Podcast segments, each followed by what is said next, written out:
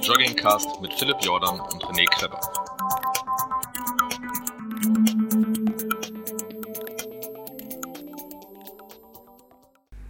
Herzlich willkommen bei Fat Boys Run, eurem Lieblingslauf-Podcast. Äh, ich bin wieder mit einer Interviewfolge am Start und ich habe einen Gast aus meinem, ich sage jetzt einfach mal näheren Umfeld äh, mir an den Start geholt, den ich auch schon ein bisschen angeteasert habe, weil er mit mir im Endurance-Team zusammenläuft.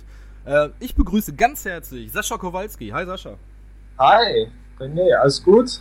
Alles gut soweit. Ja, danke, dass Sehr das gut. so, so, so kurzfristig geklappt hat. Ja, Ähm, gerne. Ähm, äh, wir haben, wie gesagt, im Podcast schon ein paar Mal über dich gesprochen, als der Ultra Sascha, als der Pacemacher Sascha, äh, habe ich dich mal erwähnt. Ich habe auch deine äh, Run 100 Dokumentation, die du im Rahmen deines ersten 100 Kilometer Laufs geteilt äh, hast. Aber das soll jetzt erstmal nicht das Thema werden, denn wa- was machst du sonst noch? Wie bist du zum Laufen gekommen? Erzähl mal ein bisschen was über dich, Sascha.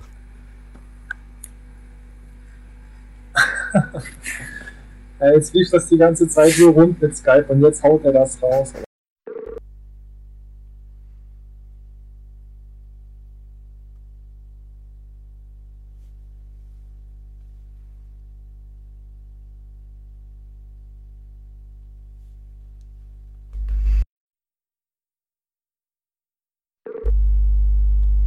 So, Sascha, bist du wieder da? Ja, ich bin wieder da. Unfassbar. Da unterhält man sich die ganze Zeit und sobald du wieder live gehst, äh, sollen wir erstmal ohne Bild weiter probieren oder? Wir probieren das mal eben ohne Bild weiter. Ähm, warte mal, ich mache jetzt auch nochmal eben kurz drei Sekunden Pause und dann fangen wir nochmal von vorne an, weil ich habe jetzt 1,30 aufgenommen. Ja, das war jetzt nicht so viel. Okay. Ja, dann mach nochmal neu erstmal ohne. Ja, ich, ich, ich setze mir nur, warte mal, ich setze mir nur eben einen Clap, wenn ich das schneiden muss. Alles klar. Herzlich willkommen bei Fat Boys Run, eurem Lieblingslauf-Podcast. Und wie ihr hört, ist René am Start. Und wenn René alleine am Start ist und nicht mit seinem äh, Kompagnon Philipp, dann handelt es sich um eine Interviewfolge. Und äh, wie bereits schon in der ein oder anderen Ausgabe angeteasert, habe ich jemanden aus meinem direkten Laufumfeld äh, an den Start geholt. Äh, ich habe ihn schon häufiger als den Pacemaker Sascha, den Ultra Sascha äh, mal tituliert. Und deshalb freue ich mich jetzt, ihn äh, im Podcast zu haben. Und ich begrüße ganz herzlich Sascha Kowalski. Hallo Sascha. Hi René, alles gut? Alles gut soweit. Sehr gut. Es hat, wir haben uns ganz kurzfristig mal äh, zusammen telefoniert und haben gesagt, komm, wir machen was zusammen, weil du jetzt auch ein ganz, ganz großes Ereignis hinter dir hattest. Du bist nicht nur deinen ersten 100 Kilometer Lauf äh, vor kurzem gelaufen, sondern du bist jetzt auch beim Zugspritz Ultra Trail gelaufen. Aber das soll jetzt noch nicht das Thema sein, da kommen wir ja später drauf. Ja. Ähm, ich gebe dir jetzt erstmal hier ein bisschen Raum, dich vorzustellen. Wer bist du, was machst du und warum steckst du in diesem Lauf-Podcast? Äh, ja, Sascha Kowalski, mein Name hast du schon richtig genannt. Äh, ich habe angefangen zu laufen vor jetzt ziemlich genau vier Jahren. Äh, wie man das so macht mit dem Laufen, äh, eigentlich nur aus dem, also nur in Anführungszeichen, ja, aus, um ein bisschen abzunehmen. Also ich hatte auch mal ein bisschen mehr auf den Rippen und stand dann vor der, vor der großen Wahl, äh, ja, akzeptierst es jetzt soweit und kaufst dir einfach größere Klamotten oder versuchst ein bisschen was dran zu, ja, Okay, vers versuchst dir ein bisschen was dran zu ändern und fängst halt doch mal vielleicht wieder an, ein bisschen Sport zu machen. Ähm, du bist äh, 33, 34? Äh, 34, genau. 34, okay. Das heißt, du hast mit 30 gesagt, okay, jetzt ist Zeit, was zu ändern. Genau, genau. Ähm, also ich, ich kenne dich ja so auch bildlich, ne? Ja, Dadurch, dass wir das ein oder andere Mal schon beim Bahntraining zusammen waren, auch schon zwei oder dreimal bei einem, bei einem Wettkampf zusammen waren, also nur kleinere Sachen, für mich jetzt kleinere Sachen, für dich quasi äh, noch nicht mal ein Trainingslauf. ja, ja. Ähm, aber du bist ja, du bist ja auch eigentlich relativ groß. Und wenn du jetzt sagst, du warst früher mal, also du bist unheimlich groß und sehr schlank dabei. Wenn du sagst, du warst früher mal mehr, äh, wie, wie, wie, wie viel mehr war das denn? Also das kann man Äh. sich heutzutage gar nicht mehr vorstellen, wenn man dich sieht. Das mal so ganz nebenbei. Ja, das ist, das ist richtig. Also ich habe ja auch noch dann Bilder von damals zu beweisen, ähm, dass, dass ich knapp 30 Kilo mehr hatte. Okay. Ähm, das ist bei einer Körpergröße, ich bin jetzt 1,90 Meter äh, groß, äh, ist das in Anführungszeichen noch natürlich, ja, nicht Normalgewicht oder so, aber also man hat es schon bei mir stark gesehen im Gesicht und so weiter, dass man da auf jeden Fall, also Körperfettanteil möchte ich damals gar nicht gewusst haben. Ja. Ähm, hab mich einfach unwohl gefühlt. Also du hast halt irgendwann dann die äh, Maßgabe gehabt, also zum Vergleich, ich habe jetzt gerade so circa 80 Kilo, also war da so bei 110 und dann haben halt die Hosen nicht mehr gepasst, der T-Shirt-Größe L wurde schon so ein bisschen eng und ja, dann hätte man sich halt entscheiden müssen, okay, jetzt größere Hosen, größere Shirts, quasi alles so ein bisschen neu einkleiden und so. Und dann komm, probierst du mal mit dem Sport ein bisschen. Und das hat auch dann soweit ganz gut funktioniert. Paradoxe an der Geschichte ist aber eigentlich, dass ich dann nachher doch neue Klamotten kaufen musste, weil ja alles dann nachher zu groß war. Ja. Ähm, aber das habe ich dann gerne gemacht. Ja. Dann wie, wie, hast du denn dann angefangen? Also du hast gesagt, wieder Sport. Also du hast vorher schon mal aktiv Sport gemacht. Du warst jetzt nicht eine richtige Genau, also wie man, wie man das so eigentlich äh, macht hier so in Deutschland. Man spielt Fußball. Äh, das ist erstmal so Sportart Nummer eins. Äh, das habe ich dann auch gemacht in der Jugend. Ähm, weiß ich jetzt gar nicht so genau. Da muss ich mit 15, 16 irgendwie rausgegangen sein, dann ein bisschen weniger hat man halt in der Pubertät, war Sport erstmal sekundär. Ähm, hab dann irgendwann mit Badminton angefangen. Da war ich dann auch irgendwie vier, fünf Jahre im Verein. Dann aber gemerkt, ja, okay, Fußball ist doch schon ganz cool eigentlich. Ähm, hab dann wieder mit Kollegen angefangen, Fußball zu spielen. Und da habe ich mich dann irgendwann verletzt. Also richtig schön am Knie, äh, Meniskus, Außenband war richtig schön kaputt äh, bist dann beim Arzt, Diagnose etc., bla bla bla. Ähm, ja, mit Sport, Herr Kowalski, das ist erstmal nichts mehr. Da kann man nichts machen. Das ist jetzt kaputt. Ähm, zu dem Zeitpunkt war ich sechs.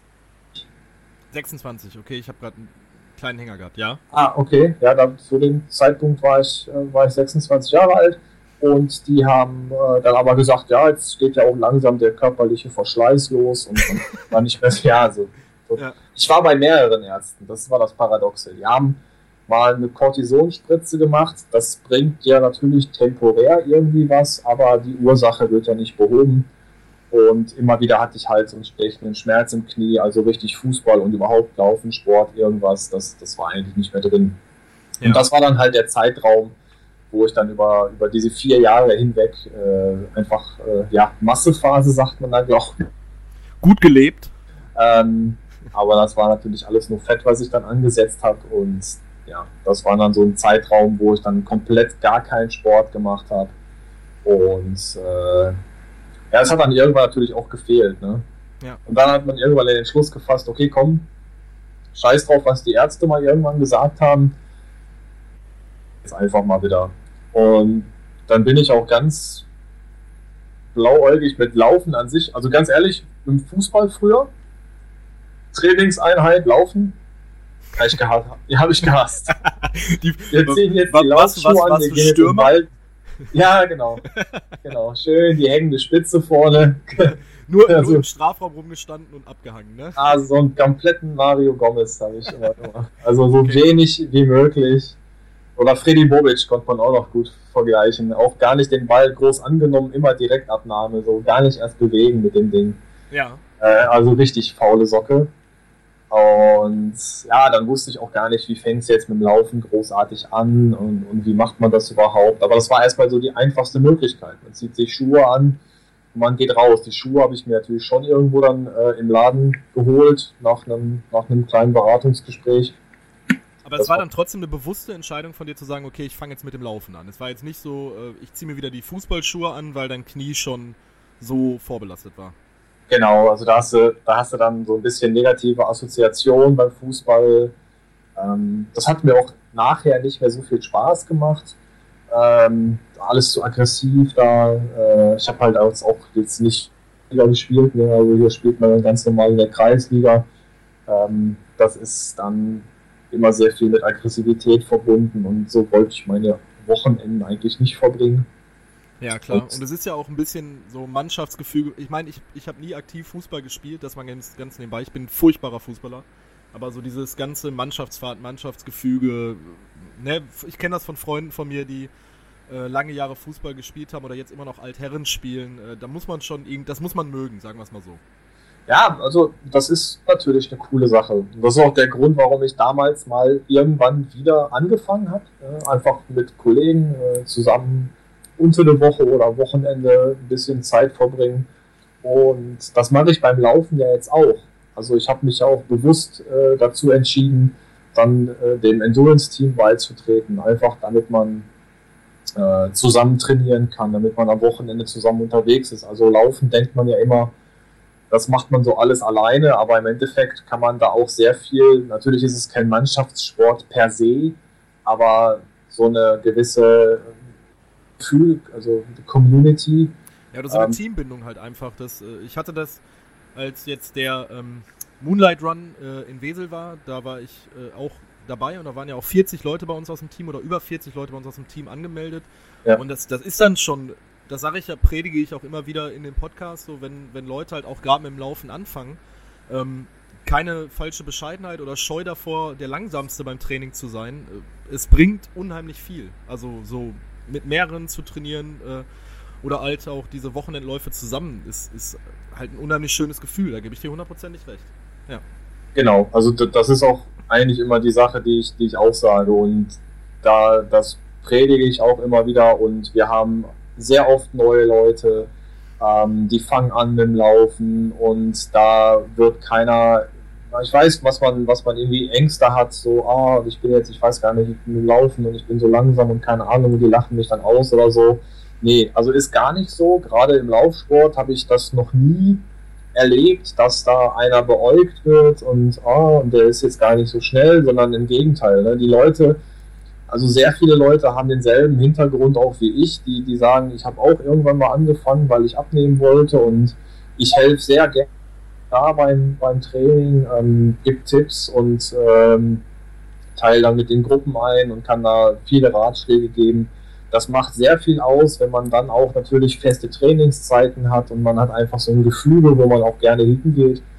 Ähm, das macht super viel aus, definitiv.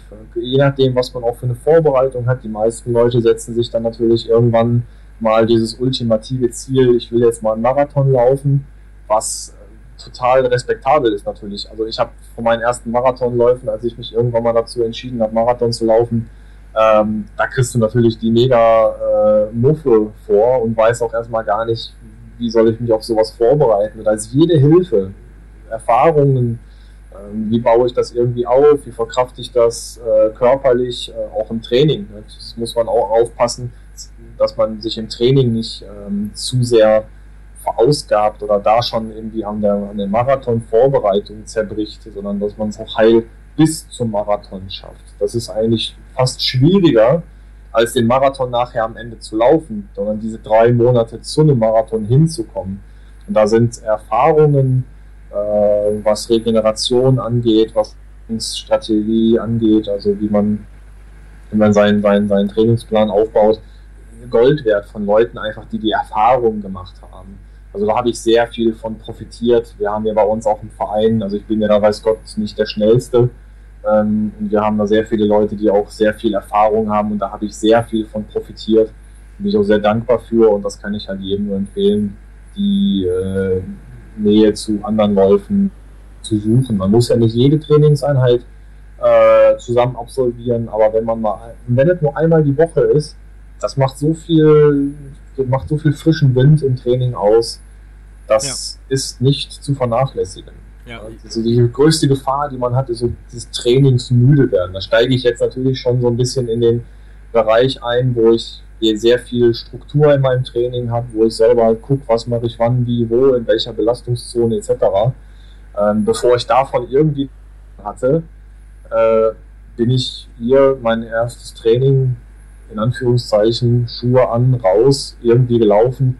Ich habe auch vor vier Jahren keine GPS-Uhr oder sonst irgendwas. Da hat man bei Google Maps angefangen. Vielleicht noch ganz interessant für Leute, die so im GPS-Zeitalter jetzt irgendwie aufgewachsen sind oder was. Äh, das können die sich ja wahrscheinlich gar nicht mehr vorstellen. Wie hat man früher vor der GPS-Zeit äh, gewusst, wie weit man gelaufen ist. Ja, das ja. wusstest du im Endeffekt erstmal gar nicht. Als ich vor sieben Jahren damit angefangen habe, habe ich äh, diese Seite JogMap, ich weiß gar nicht, ob du das kennst, das ist ja. auf Google Maps basierend, da kann man das selber abstecken, wo man gelaufen ja. ist. Und da kriegt man so ganz, ganz, ganz absurde Sachen dann. Äh, ah, das ist, ja, der, der ist schon abenteuerlich. Du setzt dich bei Google Maps hin und guckst einigermaßen, wo bist du langgelaufen und markierst dann die Punkte und guckst genau. bei Google Maps ungefähr, wie, wie weit war das jetzt überhaupt. Ähm, aber das ist teilweise fürs Training, ich empfehle das ja auch noch bei uns im Training, dass man auch mal ohne GPS läuft. Ja, ähm, ja. Timo Schaffelt, der bei uns im äh, Training äh, oder bei uns im Team ist und im Training äh, oder auch im Wettkampf weitaus der schnellste ist, der macht das auch oft. Der kommt, äh, der kommt zum Bahntraining, der läuft seine Intervalle ohne Uhr, ohne alles. Komplett nach Gefühl. Das interessiert ihn auch überhaupt nicht. Fragst ja. den nachher, was hast du gemacht? Ja, ich habe 2000er, das weiß ich ungefähr, wie weit, aber wie schnell? Keine Ahnung, juckt mich nicht. Solange, solange die, die Wettkampfergebnisse stimmen bei dem auch. Und da ist das, es eigentlich. Das hatten wir ja auch mal zusammen, wo wir diese äh, Trainingseinheit hatten äh, mit den 10 Kilometern ohne Uhr laufen. Genau. Ähm, mit der Zeit vor, vorher ansagen. Und ich ja. glaube, da warst du acht oder zehn Sekunden. also fast eine Punktlandung. Du hast eine Zeit ja. angesagt und hast, warst mit acht oder zehn Sekunden Abweichung. Das merkt man allein schon, äh, dass, dass, du da auch ein viel besseres Gefühl hast. Ähm, weil, weil du einfach ein ganz anderes, einen ganz anderen Trainingsumfang und auch ein, ganz, ganz anders an dein Training herangeht, als ich es zum Beispiel mache. Ähm, es mag jetzt ein bisschen am Zeitmanagement liegen. Äh, klar, Ne? Äh, dadurch, dass ich jetzt hier noch ein, ein kleines Kind habe, ist das ein bisschen schwierig. Ja. Ähm, dadurch, dass du einen Vorteil hast, zum Beispiel, dass du theoretisch gesehen zur Arbeit laufen kannst, also da haben wir uns ja auch schon mal kurz drüber unterhalten. Ähm, und dass du, du hast auch einen ganz anderen Anspruch an dich selber, das muss ich ja auch, ne? Ich, ich, ich setze uns da nicht auf eine, auf eine Stufe, aber trotzdem, ich war irgendwie fünf, sechs Minuten daneben, aber war damit noch bei Weitem nicht der, der schlechteste äh, ja. von der Abweichung. Und das, das ist dann schon krass zu sehen. Das, also das, das hat mich auch sehr, sehr beeindruckt zu sehen, dass du fast so eine Punktlandung hingelegt hast. Das muss ich auch nochmal so äh, unter uns und den Hörern mal sagen. Also das fand ich, fand ich Wahnsinn, dass, dass du so ein Gefühl an, an dein Tempo, an deinen dein Laufstil und für die Distanz hattest, um zu sagen, okay, ich gebe die Zeit an und ich lande jetzt halt diese acht oder zehn Sekunden daneben. Das war Wahnsinn. Ja, wir haben das ja äh, zweimal gemacht sogar. Und da musste ich beim zweiten Mal ja noch fast beweisen, dass es jetzt äh, kein, kein Glückstreffer war. Da war der Druck auch mal riesig bei uns. Nein, das Na, also wir machen das ja dann auch. Äh, ich glaube, das erste Mal haben wir das mit fast 15 oder 20 Leuten gemacht und beim zweiten Mal waren das fast noch über 20, wenn ich das richtig im Kopf habe. Und das ist dann immer eine Distanz von 10 Kilometern. Und da, wie du schon richtig sagst, also da kommt es auch überhaupt null drauf an, ähm, der, der, wer der Schnellste ist, sondern man hat Zeit, ja gut, so schnell wie möglich, kann natürlich jeder machen. Äh, ich glaube, wir haben gesagt, 90 Minuten sollte man die 10 Kilometer irgendwie hinbekommen. Äh, meine Schwester war ja dann auch noch mit dabei, die hat dann auch gesagt, ja so um die 80 könnt sich vorstellen. Ähm, also auch solche Zeiten und Sachen, gar kein Ding. Zum Vergleich, Timo Schaffel, den ich gerade erwähnt habe, der läuft so ein Ding, äh, wenn er einen 10K-Wettkampf macht in, in, in 34 Minuten, äh, dann Trainingslauf unter 40 ist auch überhaupt kein Thema, aber auch der ist dann da äh, und freut sich ein Ast, wenn dann äh, Leute, meine Schwester zum Beispiel zu dem Zeitpunkt das erste Mal 10 Kilometer, Kilometer überhaupt am ja. Stück gelaufen und der ist dann mit so viel Euphorie und Freude für andere dabei, das ist schon großartig. Also das finde ich ganz große Klasse und wir hatten das dann halt als erste Mal gemacht, die 10 Kilometer und die waren auf einmal alle total schockiert. Ich habe zum Vergleich für mich ähm, irgendeine Zeit um die 50 Minuten angegeben, keine Ahnung, 51 irgendwas. Ich habe auch total ungerade einfach gesagt, aber ich weiß ungefähr, welchen Puls ich laufe vom Gefühl. Das ist natürlich Körpergefühl dann irgendwann und ich weiß ungefähr, was das für eine Pace ist. Das habe ich dann grob überschlagen und dann habe ich gesagt, ich komme in 51 Minuten und 27 Sekunden rein und ich kam halt nach 51 Minuten und 38 Sekunden rein oder so, keine Ahnung. Ja, genau so und beim zweiten Mal war es dann halt wieder genauso, dass ich halt wieder gesagt habe, ja, heute, ich habe ein bisschen schwere Beine noch vom Wochenende, ich mache mal eine 52 irgendwas Und das war dann wieder so, dass ich wieder mit, mit 10 Sekunden Unterschied halt reingekommen bin. Also, äh, und das noch mit anderen Leuten dann auf der Strecke. Ne? Wir haben eine 10 Kilometer Runde und äh, war eine Pendelstrecke. 5K hin, 5K zurück. Das heißt, Leute kommen dir entgegen, Leute überholen dich. Das war noch mal, noch mal ein bisschen, man grüßt sich so. ja, das war alles so ein bisschen, wo man dann äh, ein bisschen aufpassen musste. Aber das, äh, ja, dieses Zeitgefühl dafür, ähm, das entwickelt man hoffentlich. Ja. Ja. Wir, sind schon, wir sind jetzt schon wieder viel zu weit äh, weggesprungen. So, wir, wir sind ja. jetzt noch bei deiner, bei deiner Anfangszeit. Also wir müssen ja genau. ein bisschen hier von. Rein, reinhauen, ja, sorry, genau. nee, wir, müssen haben wir haben keine Zeit. Wir haben alle Zeit der Welt. Ähm, der, okay. Unsere Hörer hören ja häufig die, die unseren Podcast bei einem langen äh, Lauf. Also von daher, Sascha, wir haben Zeit. ähm, nein, aber trotzdem, wir, wir, ähm, wir sind jetzt bei dem Sascha, der gerade angefangen hat zu laufen, der sich seine Schuhe irgendwo zu geholt hat und gesagt hat, okay, ich werde jetzt Läufer. Genau.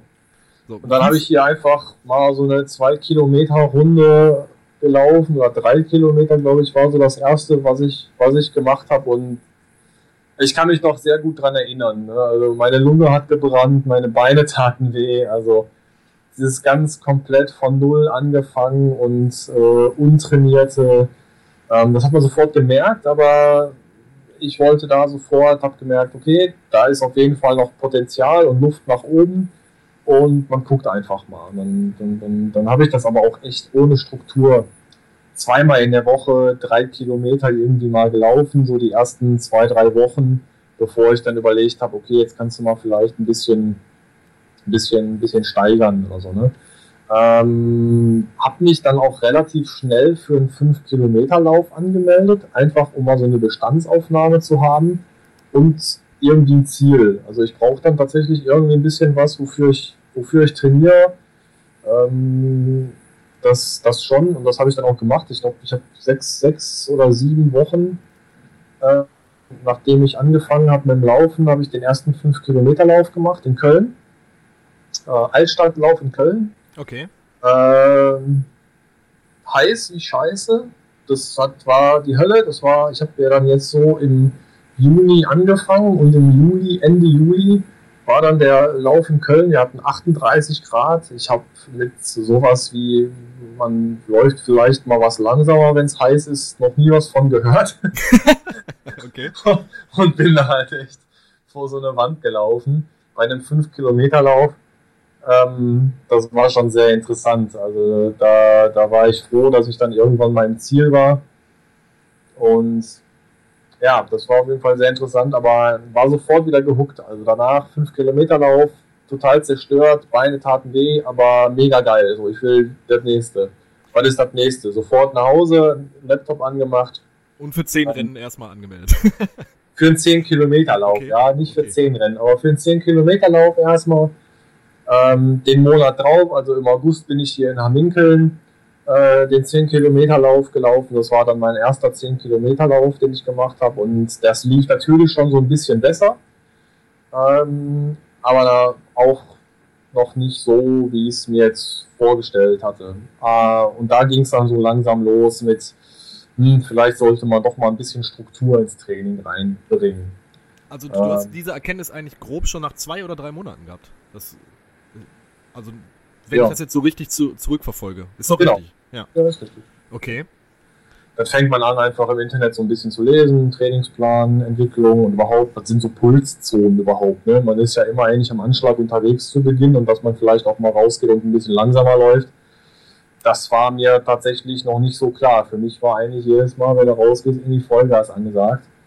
Ähm, dass das auf Dauer jetzt vielleicht nicht gut ist, das habe ich dann halt gemerkt, dass, dass dann halt diese, ähm, dieses gute Gefühl beim Laufen dann ihr natürlich immer wegblieb. Man hat die Lungen taten immer so ein bisschen weh und weil das Herz sich auch noch gar nicht dran gewöhnt hat, ähm, diese kardiologische Belastung zu, zu haben. Und dann fing es halt langsam an, so am Wochenende auch mal entspannt laufen. Jetzt muss ich mal kurz überlegen, wie es war. Also ich habe mich dann für einen Halbmarathon angemeldet, auch direkt, weil ich immer gemerkt habe, okay, diese Distanzen, das, das geht eigentlich immer, da, das tut gar nicht so weh. Also die, die, die, Distanz hat mich nie gestört, nur die Geschwindigkeit. Okay. Das sagen ja viele auch so. Also die Distanz bringt dich eigentlich nie um, sondern die Geschwindigkeit. Du kannst eigentlich alles so weit immer laufen, wenn du langsam läufst. Ja. Ähm, deswegen habe ich dann irgendwann mal für einen Halbmarathon angefangen zu trainieren. Und ähm, ja, super nervös, erster Halbmarathon. Ähm, ich habe seinerzeit auch noch aus Tagen meiner alten Verletzung immer noch mit so einer Patellasehnenbandage bin ich, Ja, ich. ge- gelaufen. Sah auch immer super aus. Ja, immer schon mal so Bandagen so, so drum machen und so. Ähm, aber damit bin ich auch meinen ersten Halbmarathon gelaufen. Hat auch ganz, ganz gut funktioniert. Also abgesehen davon, dass ich dann, dann da nach dem Halbmarathon überlegt habe, jetzt musst du dich auch mal so ein bisschen mit Ernährung beim Laufen befassen, weil das hat auch überhaupt nicht hingehauen. So mit Trinken und Essen und dass man dann irgendwann mal doch komplett äh, so mit einer leeren Batterie dasteht. Hatte ich dann auch bei meinem ersten Halbmarathon sofort. Ähm, auch eine schöne Erfahrung, aber hat mich dann auch nicht abgeschreckt. Und da habe ich dann gesagt, okay, jetzt wirklich mal komplett mit dem Trainingsplan, mit Ernährung ein bisschen befassen ähm, und habe ich dann für den Marathon angemeldet. Okay. Äh, Also, warst du zu der Zeit, ähm, äh, ist jetzt auch ein bisschen vorweggegriffen, aber du, du ernährst dich ja auch komplett vegan. Ähm, also jetzt nicht nur äh, deine Ernährung, sondern auch so, ich sag jetzt mal vom Life, Lifestyle in Anführungsstrichen, aber dass du da wirklich sehr bewusst ähm, agierst und dich dahin ernährst, war das zu dem Zeitpunkt schon der Fall? Oder das fing dann damit an. Ich Ja, habe mich dann mit Ernährung und so weiter befasst. Ähm, das war zu dem Zeitpunkt noch nicht der Fall, dass ich mich vegan ernährt habe. Das fing dann, ähm, das fing, das fing 2013 dann an, dass ich immer mehr auf diese ganzen tierischen Produkte verzichtet habe. ja. Ähm, Also du warst halt- zu dem Zeitpunkt auch noch ein Fleischesser oder Vegetarier. Äh, Fisch ab und zu wegen Ja. Protein und Eiweiß und keine Ahnung, habe ich mir dann immer so mal einen Lachs äh, mal geholt, aber immer weniger. Da kamen Okay. halt immer wieder irgendwelche Skandale hier, Quecksilber im Fisch und was weiß ich nicht alles. Und dann ähm, hat man sich da wieder mehr und mehr nochmal wieder da reingelesen und auf diese ganzen Vegan- und, und, und Vegetarier-Seiten, ähm, bis es dann irgendwann der Cut kam und hat gesagt, okay, jetzt verzichtest du halt auch komplett drauf. Ähm, hatte dann halt auch eben diesen ganzen ethischen Hintergrund, weil Genau. je mehr man sich damit befasst, umso mehr Videos guckst dir an und das heißt, ich trage auch kein Leder oder ich äh, benutze keine Kosmetiksachen, die äh, an Tieren getestet wurden. Das kann man im Internet alles nachlesen, was, wie, wo, welchen Ursprung, Hintergrund oder wo- woran das getestet wurde. Sachen im DM sind ja mittlerweile auch mit vegan gelabelt, also da ist das mittlerweile relativ einfach, ähm, auf diese Produkte zu verzichten oder die veganen Produkte relativ schnell zu erkennen. Ähm, ja, hatte natürlich erst so einen sportlichen Aspekt, weil man gesagt hat, okay, ähm, Ernährung, Sport, Regeneration, vegan, das passt erstmal. Habe ich halt sehr viel drüber gelesen, aber ist jetzt mittlerweile zu einer ethischen Überzeugung rübergegangen, woraus der Vorteil zum Sport für mich jetzt einen Bonus darstellt. Okay. Aber das habe ich schon gemerkt, dass das mir in der Regeneration ähm, geholfen hat. Ich hatte nicht mehr diesen, ich hatte es früher oft, diesen toten Punkt mittags, nach Mittagessen. Da warst du müde Mittagsschläfchen hier und da mal gemacht oder so. Das habe ich, seit ich auf vegan umgestellt habe, gar nicht mehr. Viel mehr Energie. Ähm, kann ich kurz zu erläutern. Man hat auch die Möglichkeit, also pflanzliche Ernährung nimmt der Körper einfach schneller auf. Dementsprechend wird die Energie aus dem Essen schneller bereitgestellt. Dementsprechend kann eine Regeneration schneller beginnen. Ähm, das ist vielleicht so ein Hintergrund, warum ich auch, ich meine, klar, vermutlich auch ein gewisses Talent oder so, möchte ich gar nicht abstreiten. Also ich kann mal nachher gerne mal drauf eingehen, was mittlerweile meine Trainingsumfänge sind. Aber das hat mir mit Sicherheit zu Beginn geholfen, dass ich da ähm, sehr schnell äh, meiner Meinung nach durch die vegane Ernährung regeneriert habe. Ja, okay. Jetzt, es ist ja äh, halt bei uns auch immer ein Thema, weil äh, mein Podcast-Kompagnon Philipp, also ich, wir, haben- man kann das ja mal ganz oft sagen, wir haben gerade im äh, Vorgespräch darüber gesprochen, dass du mal eine Episode von uns gehört hast. und, Ey, ne, ne, immerhin. äh, und, Ich habe doch keine Zeit, ich laufe doch immer. Ja, genau. Aber beim Laufen kannst du uns Ja. hören. Ich habe das schon, ja, ich werde das mal ausprobieren. Ähm, ich bin normalerweise, also als Side Note irgendwie, also ich bin gar nicht so mit Musik oder irgendwie Kopfhörern oder so.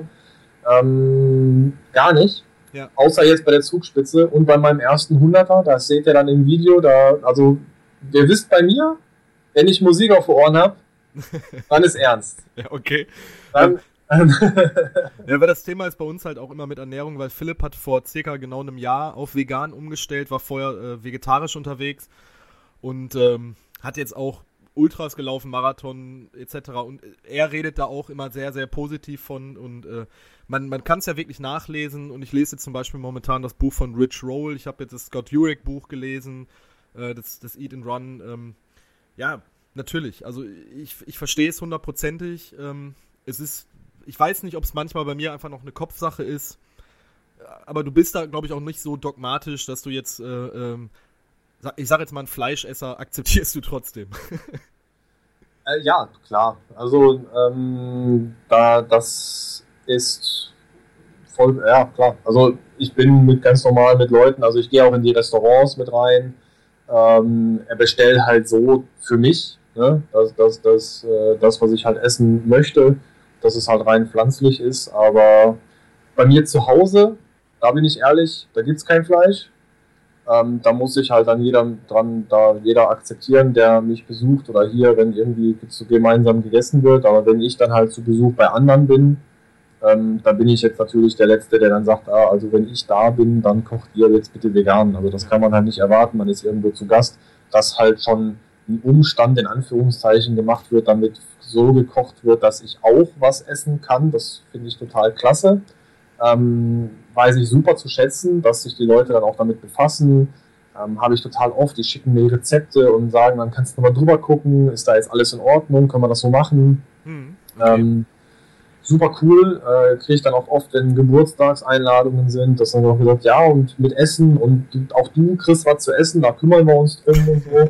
äh, auf einer Hochzeit. Das fand ich super klasse. War ich auf einer Hochzeit, ähm, gab es einen normalen Hochzeitskuchen und es gab einen veganen Kuchen. In, einer, in, einer, kleinen Version, das sah total süß aus. Also die haben eine große Hochzeitstorte gemacht und dieselbe Torte gab es dann nochmal in klein, in vegan, damit ich auch essen konnte. Im Maßstab 1 zu 10. Super geil, also war mega cool. Ähm, musste ich aber fast verteidigen, weil das auf einmal alle auch probieren wollten. Ne? Also sollst mal gucken, wo der Unterschied jetzt ist. Das war natürlich dann eine super Gelegenheit ähm, den Leuten halt zu zeigen, dass, ähm, dass das äh, auch lecker sein kann. Ja.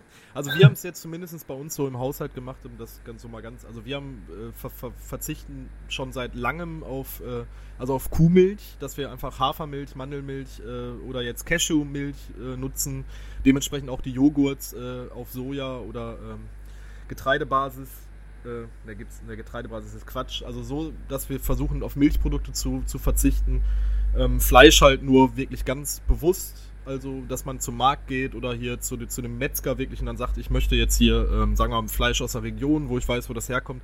Also, das ist so meine, also mein Ding, muss ich dabei sagen. Aber ich finde, es ist auch einfach viel, viel zu sehr immer ein Thema. Man sollte das einfach akzeptieren, wenn, wenn, wenn mir jemand gegenübersteht, ich möchte dann auch gar nicht diskutieren in dem, in dem Moment ähm, und sagen, ja, okay, der Sascha ist vegan, cool. So, Punkt.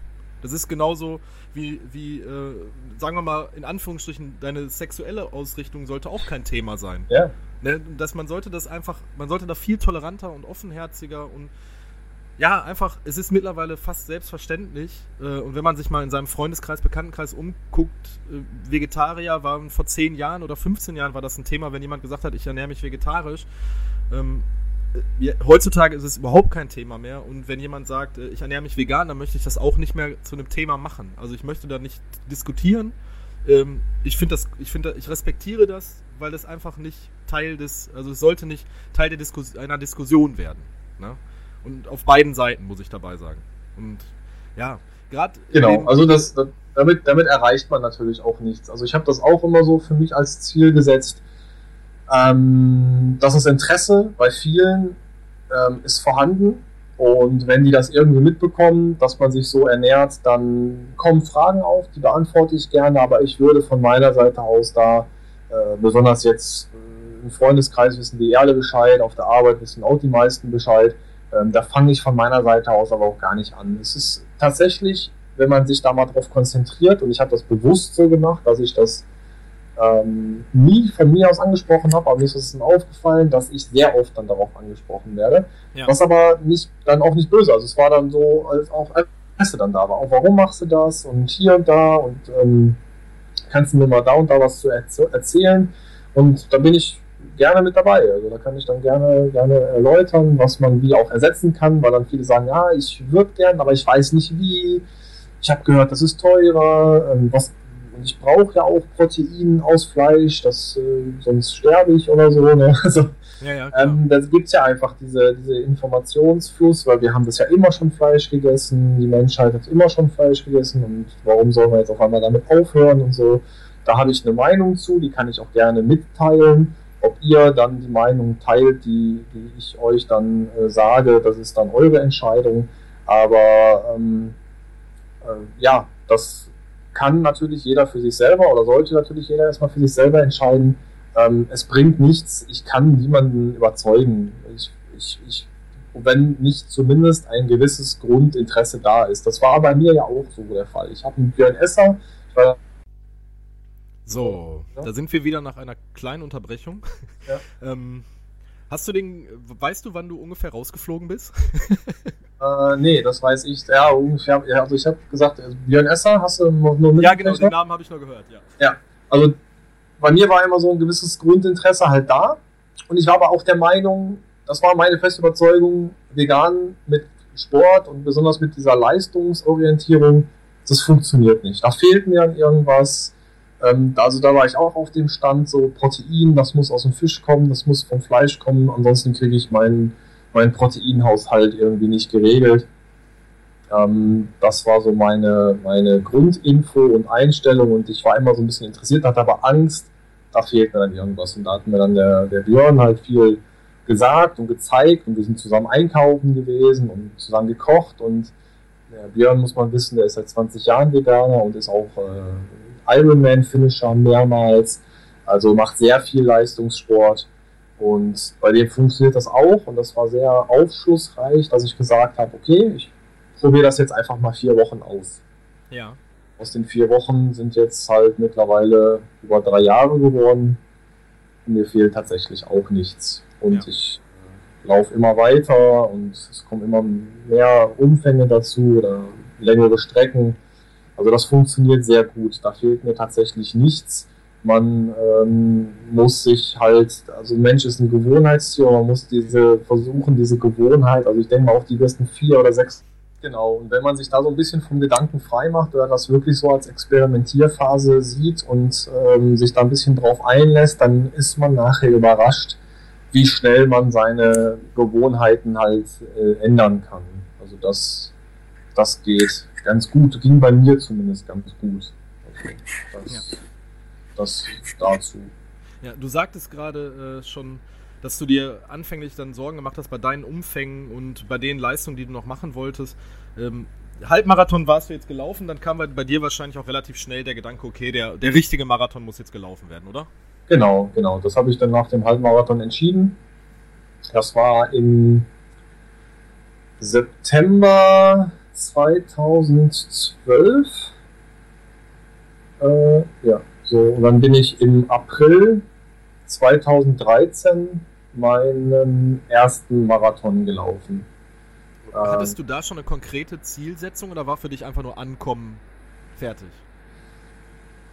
Es, es wäre besser gewesen, wenn ich nur Ankommen gesagt hätte, ja ich hatte eine konkrete Zielsetzung, die ist natürlich komplett nach hinten losgegangen, weil total utopisch und äh, übertrieben. Aber mit dem Finish an sich bin ich dann natürlich sehr zufrieden gewesen, weil das auch gezeigt hat, dass ich ähm, da so ein bisschen nicht äh, durch, durch und Debüt sehr früh die Erfahrung gemacht, auch wieder, dass so ein Mann mit dem Hammer existiert. Das ist kein Mythos, den gibt es tatsächlich. Und den habe ich schon bei Kilometer 28 oder so gemerkt. Das war einfach, ich wollte unter 3,30 laufen bei meinem Marathon-Debüt. Das war vielleicht ein das bisschen. Das ist ja dann schon amtlich, ne? Also das, das war vielleicht ein bisschen hochgegriffen, wobei die, die, die Halbmarathon-Zeiten, die ich bis zu dem Zeitpunkt laufen konnte, die hatten mir suggeriert, dass das vielleicht möglich ist. Also ich hatte zu dem Zeitpunkt eine Halbmarathon-Bestzeit von einer Stunde 40. Und ähm, aber Marathon auf 3,30, dann ist man auch wieder zu schnell los. äh, die ersten fünf Kilometer schon irgendwie unter 23 Minuten, also viel zu schnell los, gar kein Gefühl für die Zeit gehabt und das war dann auf jeden Fall, äh, genau, also da waren dann noch 17 Kilometer zu gehen. Ähm, total bescheuert, wie gesagt, also ich habe den Halbmarathon, äh, bin ich mit 1,40 durchgegangen, äh, viel zu schnell, ähm, wenn man 3 Stunden 30 Marathon laufen möchte. Ja, und habe ich halt teuer dann hinten raus bezahlt. Also den zweiten Halbmarathon beispielsweise, also die zweite Hälfte, das äh, war dann in 2 Stunden 15. Also ich bin meinen ersten Marathon in 3 Stunden 55 gelaufen. Und jetzt kein Scheiß, ich konnte mich drei Tage nicht bewegen. Ich habe Okay. es abends schon nicht hingekriegt. Die Kollegen, mit denen ich da war, ähm, wir sind in Cuxhaven, bin ich meinen ersten Marathon gelaufen. Also haben wir da so ein bisschen ein längeres Wochenende draus gemacht. Und ähm, ja, ich konnte mich abends dann, wir waren dann essen und ich konnte mich dann nicht mehr bewegen und äh, die mussten mir dann Essen an den Tisch bringen und so. Also diese ganze, was man sich so denkt, nee, das. Ja. So Aber nichtsdestotrotz hatte ich dann das, das Marathonfieber ja so sehr ge gefasst, dass du sogar gesagt hast, A, ich laufe noch mehr Marathons in meiner Karriere. Ja. Äh, B, ich laufe so gut Marathons, dass ich sogar für, für mich als Pacer verpflichten lasse. Und dass du gesagt hast, ich gehe das Abenteuer Ultra an und Ultra Trails. Genau. Also irgendwas, irgendwas musste ich ja dann tr- trotz der drei Tage Schmerzen so weit gefesselt haben, dass du gesagt hast, ich mache den ganzen Scheiß jetzt hier einfach weiter.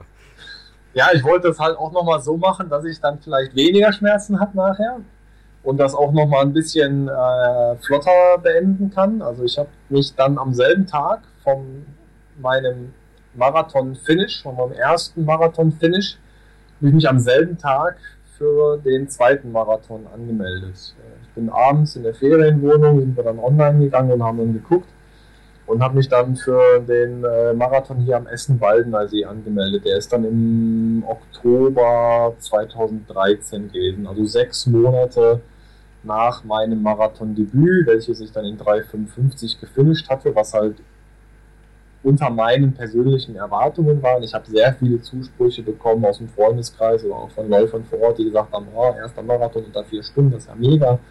Rückblickend ist es auch mit Sicherheit keine keine, keine schlechte Zeit. Ähm, aber natürlich wollte ich für mich dann selber persönlich noch mal ein bisschen, bisschen mehr probieren und habe mich dann halt für den zweiten Marathon angemeldet. Und das war dann so ein bisschen auch die Geburtsstunde, wo ich dann gesagt habe, okay, jetzt, jetzt, ich habe mir dann, äh, ich habe auch vorher zwar schon nach Trainingsplan trainiert, aber ich habe dann wirklich mit einer Trainerin gearbeitet. Ich habe dann auch einen Trainingsplatz bei uns ähm, jemanden angesprochen. Äh, da gibt es ja noch mehrere Vereine, die bei uns trainieren. Und dann war dann eine, die auch Marathon-Erfahrung hat und die hat mich dann äh, an der Hand genommen, hat mir einen Trainingsplan erstellt, hat die Sachen überprüft und was ich dann gemacht hatte, war auch, ich habe eine Spirometrie gemacht, also meine Belastungszonen, Atemgasanalyse, dass ich wusste, ähm, was ist ein GA1, also wo, was für eine Pulszone laufe ich im, im GA1, GA2 etc. pp. Also das haben wir alles dann nicht einmal auf den Kopf gestellt. Und damit konnte ich dann sehr gut arbeiten. Und dann habe ich wirklich sechs Monate konsequent nach so einem Plan trainiert, mit Pulszonen trainiert, äh, diese Langsamläufe wirklich langsam gemacht, ähm, Muskelausdauer etc. Also das ganze Programm. Und das hat so gut funktioniert, das war mega klasse. Also das war äh, Wahnsinn. Also ich habe mich dann tatsächlich bei meinem zweiten Marathon um eine Stunde verbessert und bin dann mit 2 Stunden 57 reingekommen. Okay. Das Und war das innerhalb von sechs Monaten. genau Ja. nach sechs Monaten und anderthalb Jahren laufen. Okay, krass. Also, da, spätestens da musst du ja gemerkt haben, dass du ein Talent für das Ganze hast. Irgendwo schon, ja. Also zumindest eine gewisse Affinität auch. Ne? Also das hat mir ja alles dann auch sehr viel Spaß gemacht. Ich muss mich dann im Training teilweise oder die, meine Trainerin musste mich teilweise dann eher bremsen. Also ich habe vielleicht dann in der Marathon-Vorbereitung in Anführungszeichen zu viel gemacht, aber viel falsch gemacht. Ich wollte halt immer was machen und hatte dann auch durchs Training zu viel Muskelkater und so weiter und so fort. Also das war alles sehr unstrukturiert und sehr viel falsch gemacht. Aber mir hat es so viel Spaß gemacht, dass ich immer viel machen wollte. Aber dadurch, dass ich dann ähm, mein Training effizienter gestalten konnte, hat mir das halt eben so viel bei meinem zweiten Marathon gebracht. Ja, und dann ging es halt langsam los mit ähm, Übertraining, also Überdistanztraining. Beim Marathon gibt es Überdistanztraining. Ich weiß nicht, wem das was sagt, dass wirklich gesagt wird, ähm, ein Marathon ist 42,105 Kilometer lang, aber ich gehe in der Vorbereitung hin auf meinen Marathon und laufe einfach mal 45 oder 50 Kilometer. Das äh, kommt mehr so aus dem, also machen viele, das kam mehr so, glaube ich, aus dem japanischen Bereich. Da sind sehr viele, die das praktizieren, die sich einfach sagen, ja, also wenn ich auf einen Marathon mich vorbereite und ich kann 45 oder 50 im Training laufen, dann sind die 42 ja nicht mehr so, so schlimm, weil ich habe ja schon mehr gemacht.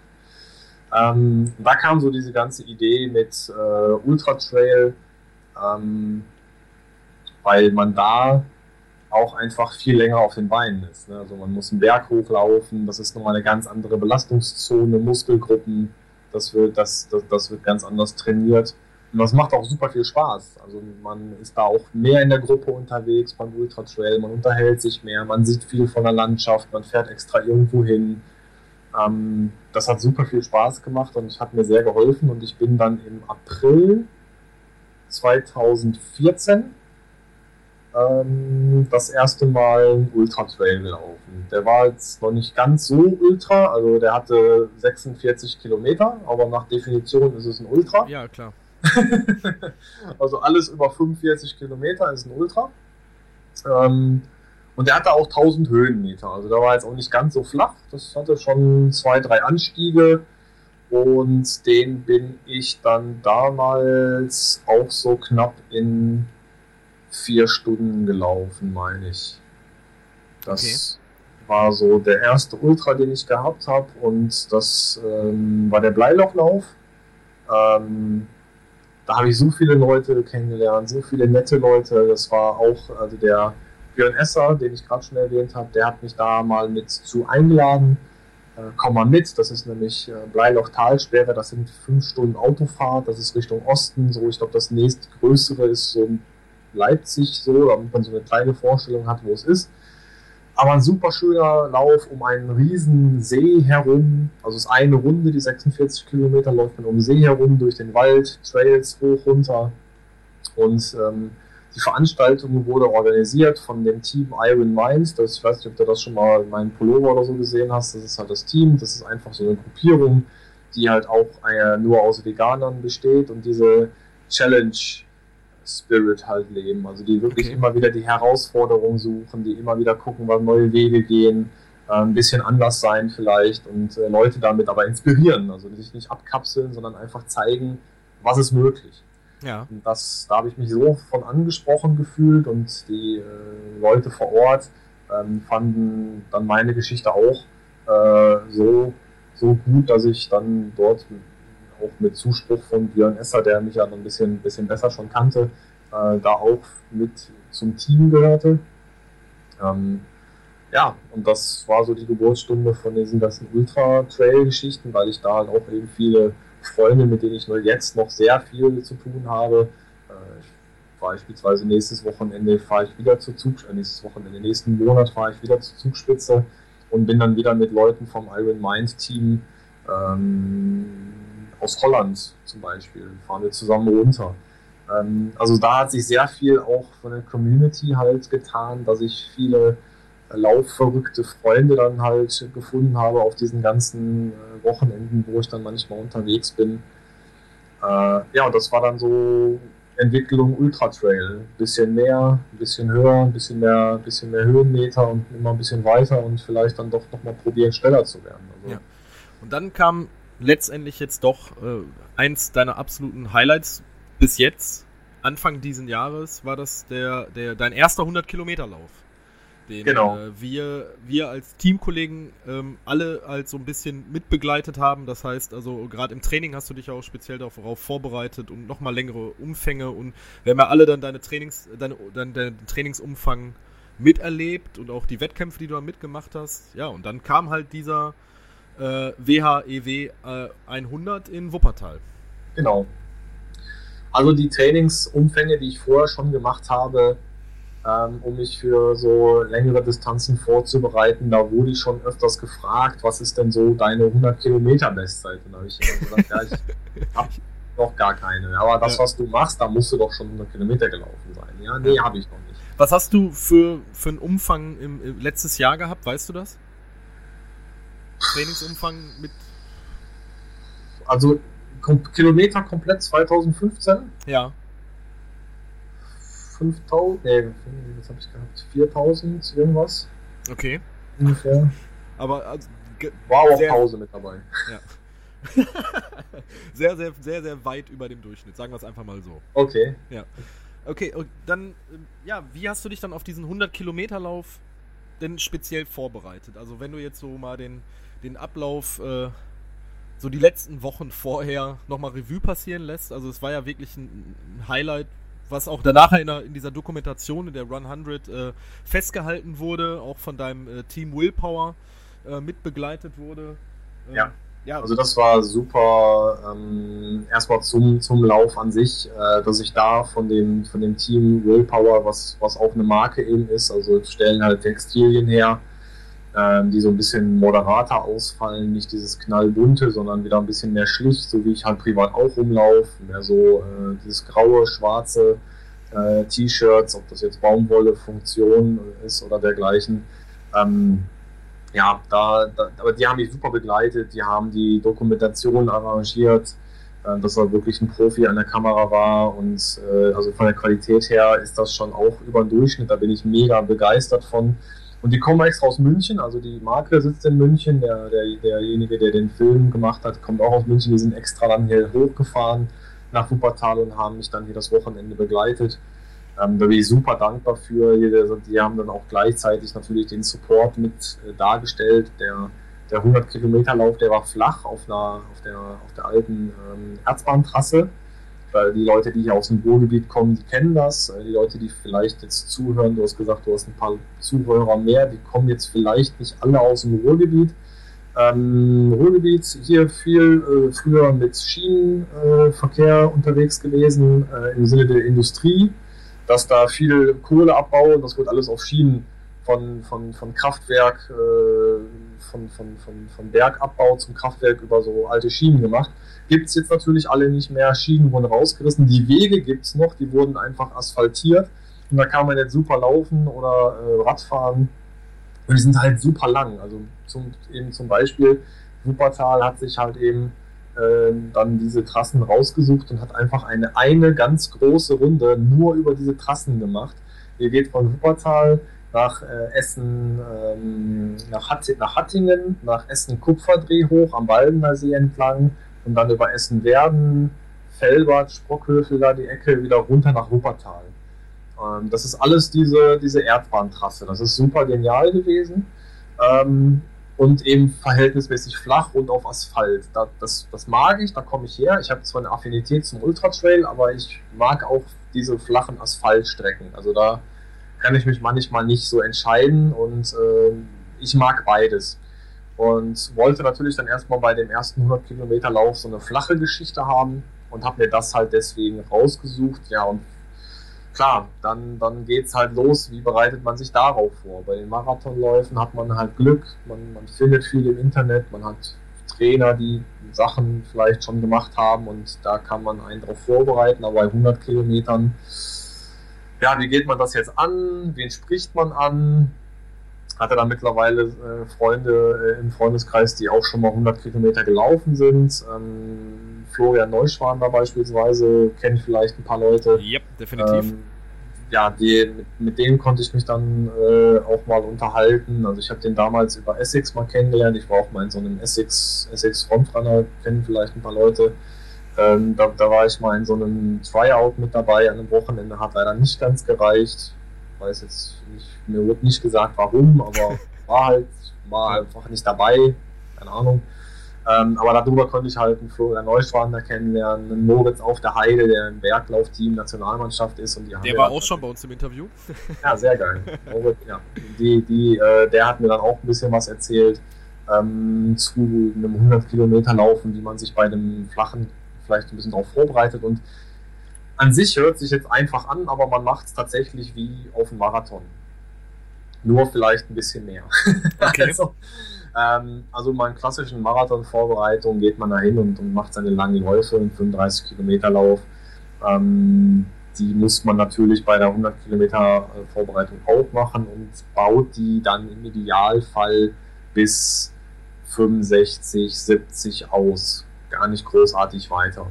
Das reicht.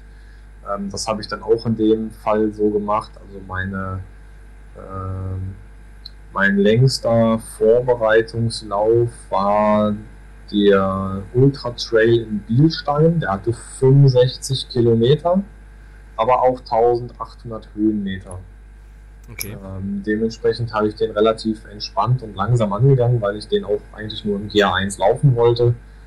Jetzt müsste ich lügen, ich weiß nicht, wie lange ich unterwegs war, sechs Stunden irgendwas, glaube ich.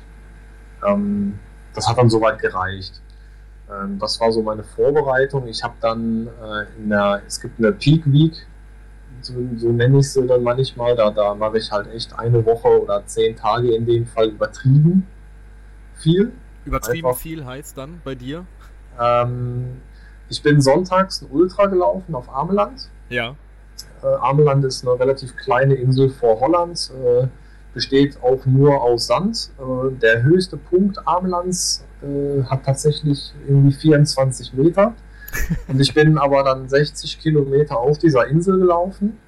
Und die Insel hat dann, also, also der 60 Kilometer Lauf hat 600 Höhenmeter auf einer Insel, dessen höchster Punkt 24, 24 Meter, hoch ist, ja. Ist das tatsächlich schwierig, das zusammenzubekommen. Aber wenn man Dünen halt dann wirklich zwei Stunden hoch und runter rennt, dann kriegt man das hin teilweise, ja. Und das war der Sonntag. Da bin ich die 60 Kilometer auf Armland gelaufen, auch relativ am Anschlag. Also da waren noch Kollegen mit dabei und wir sind dann so ein bisschen dann äh, angelaufen und dann wurde es immer so ein bisschen zackiger hinten raus. Ähm, beim Ultra läuft man halt eigentlich immer im GA1 los. Also man, man macht das nicht so, wenn ihr das vom, vom 10-Kilometer-Lauf kennt und sofort Pump auf Anschlag oder so. Beim Ultra, ähm, da, da geht man eigentlich immer erstmal relativ entspannt los und guckt, dass man langsam reinkommt und guckt dann halt so ab der Mitte, was habe ich eigentlich heute so für einen Tag, wie fühle ich mich und ähm, dann geht es eigentlich erstmal so ein bisschen um Platzierungen, Taktieren und so weiter. Ähm, ich bin dann Dritter geworden im Gesamtfeld das war richtig cool. Äh, hab knapp fünf, fünf Stunden, also ich bin unter sechs geblieben, fünf Stunden 50 oder so, meine ich, habe ich gebraucht. War halt auch echt mieses Wetter. Äh, aber die Woche drauf, also ich habe dann insgesamt, das, der, der 60 Kilometer Lauf war so mein Startschuss für eine Peak Week und habe äh, in den neun Tagen drauf, also insgesamt bin ich zehn Tage gelaufen und habe 300 Kilometer gemacht. Okay. Ähm, das habe ich aber alles, also man könnte ja jetzt sagen, oh, du bist jetzt 30 Kilometer am, am äh, jeden Tag 30 Kilometer gelaufen. Ja, so grob im Schnitt passt das, ja. Ähm, natürlich, wenn man das jetzt sieht, ich habe jetzt an, beispielsweise an einem Sonntag 60 gemacht, dann machst du natürlich an dem Montag habe ich dann 10 Kilometer in der im Recovery-Modus quasi gemacht, also wirklich in einer, in einer 6er Pace äh, für mich, 6,30 ist halt mega entspannt. Ähm, so macht man das dann. Und ich habe dann in der Woche wirklich zwei Einheiten am Tag gemacht. Wirklich, dass ich morgens ein bisschen zackiger unterwegs war und abends halt nochmal äh, im geplanten 100k Tempo. Dass ich okay. ein bisschen müde Beine simuliert habe und bin dann abends einfach nochmal losgelaufen und das hat eigentlich soweit dann gut funktioniert, dass ich dann in den zehn Tagen 300 Kilometer zusammenbekommen habe. Ähm, das war dann so der, der, das war so knapp vier Wochen vor dem Wettkampf. Und dann geht es so langsam schon ans Runterfahren. Also da kamen auch keine Langläufe mehr. Da wird dann nur noch regeneriert, da ist man dann öfters beim Physio, äh, lässt sich einfach mal die Beine nochmal durchchecken und dann kam so langsam der Tag näher äh, von dem meinem ersten 100 Kilometer Lauf, wo ich dann an sich schon sehr ähm, selbst, sehr viel Selbstbewusstsein hatte, dass ich das Ding auf jeden Fall finishen werde. Aber über eine gewisse Zeit, also mit was laufe ich den jetzt an, äh, das war erstmal schwierig, da, da irgendwie was zu prognostizieren oder zu sagen, hm, Aber bei Was dir ist jetzt- ja auf, in erster Linie auch wirklich, so wie du, wie es du gerade gesagt hast, äh, finishen, ankommen. Oder hattest du dir so eine Wunsch, hattest du ein Wunschdenken? Ich hatte natürlich, wer mich kennt, weiß, dass ich, dass ich eine Zeit im Kopf habe. Ich habe die nicht so kommuniziert vorher. Ja. Viele, die mich halt gefragt haben, haben gesagt, okay, ankommen, aber für mich, ich, ich für mich wusste, ankommen ist eigentlich kein Thema. Und ähm, ich hatte mir unter acht Stunden gewünscht. Okay. Äh, Das ist für alle, die jetzt nicht so ganz Mathe-affin sind, äh, es ist ein 4,48 Schnitt.